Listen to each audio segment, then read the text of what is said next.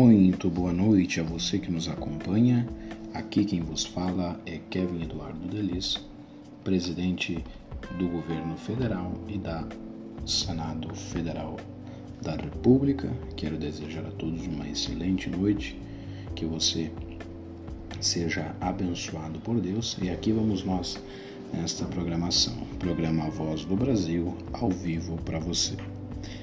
Então hoje o nosso assunto é as eleições de 2020, né, que terão aí novas regras, tá? E nós vamos então debater o que vai mudar e quais são essas novas regras das eleições do pleito de 2020.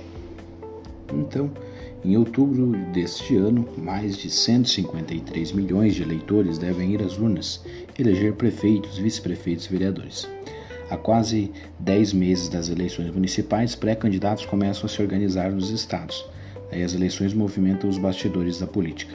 Neste ano, o pleito terá novas regras, muitas delas criadas em razão da popularização das redes sociais ou em decorrência de problemas identificados pela Justiça Eleitoral em experiências internacionais e nacionais. A principal alteração refere-se à campanha pela internet e às fake news. Apesar de a votação ocorrer apenas em outubro, o lançamento de pré-candidatos está autorizado e políticos e partidos devem observar as regras para não infringirem a nova legislação. Os eleitores estão espalhados por 26 unidades da federação, apenas no Distrito Federal não haverá votação, tendo em vista o caráter específico da unidade federativa. No entanto, no resto do país, o pleito existirá.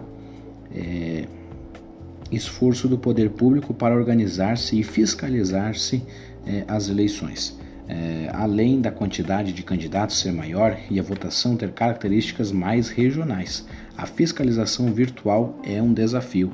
A prática de fake news com fins eleitorais foi criminalizada no ano passado. Pode ser preso e até ter a candidatura suspensa o concorrente que espalhar informações inverídicas sobre a campanha do adversário com o intuito de ganhar vantagem na disputa. É, existem diferentes regras para a frase anterior do pleito. A campanha eleitoral, por exemplo, só será permitida a partir do dia 15 de agosto. Tá? E agora a gente vai falar um pouquinho das proibições. Né? Neste ano fica proibido, então, a distribuição de materiais de campanha como camisetas, chaveiros, bonés, canetas, brindes, cestas básicas ou outros itens. Também está proibido fazer propaganda de qualquer tipo é, em cinemas, clubes, lojas, centros comerciais, templos, ginásios e estádios. A regra inclui pinturas, placas, faixas, cavaletes e bonecos. Também não será permitido fixar material de campanha no sistema de iluminação pública, sinalização de tráfego, viadutos, passarelas, pontes e paradas de ônibus, árvores, muros e cercas. Pela internet será liberado o impulsionamento do conteúdo eleitoral por candidatos e partidos. Essa prática, porém, é vedada aos eleitores. No dia da votação não poderá ocorrer a publicação de conteúdo que, neste caso, se caracteriza como uma boca de urna, explica Clever Vasconcelos, doutor em Direito e promotor de Justiça em São Paulo. Nesta eleição tem boca de urna eletrônica. No dia da eleição não se podem fazer postagem nas redes sociais. Isso vale para o candidato e para qualquer pessoa. Se fizerem isso, é indiciado como crime. As eleições municipais destacam é, Vasconcelos são mais complexas para o poder público nos municípios. Nos municípios é muito complicada a fiscalização. A abordagem do político é, é muito próxima do eleitor. Tomamos muito cuidado com isso. Os crimes eleitorais, né, mais enfrentam os problemas que faz parte do jogo. Então, os cargos em disputa é prefeito, vice-prefeito e vereador.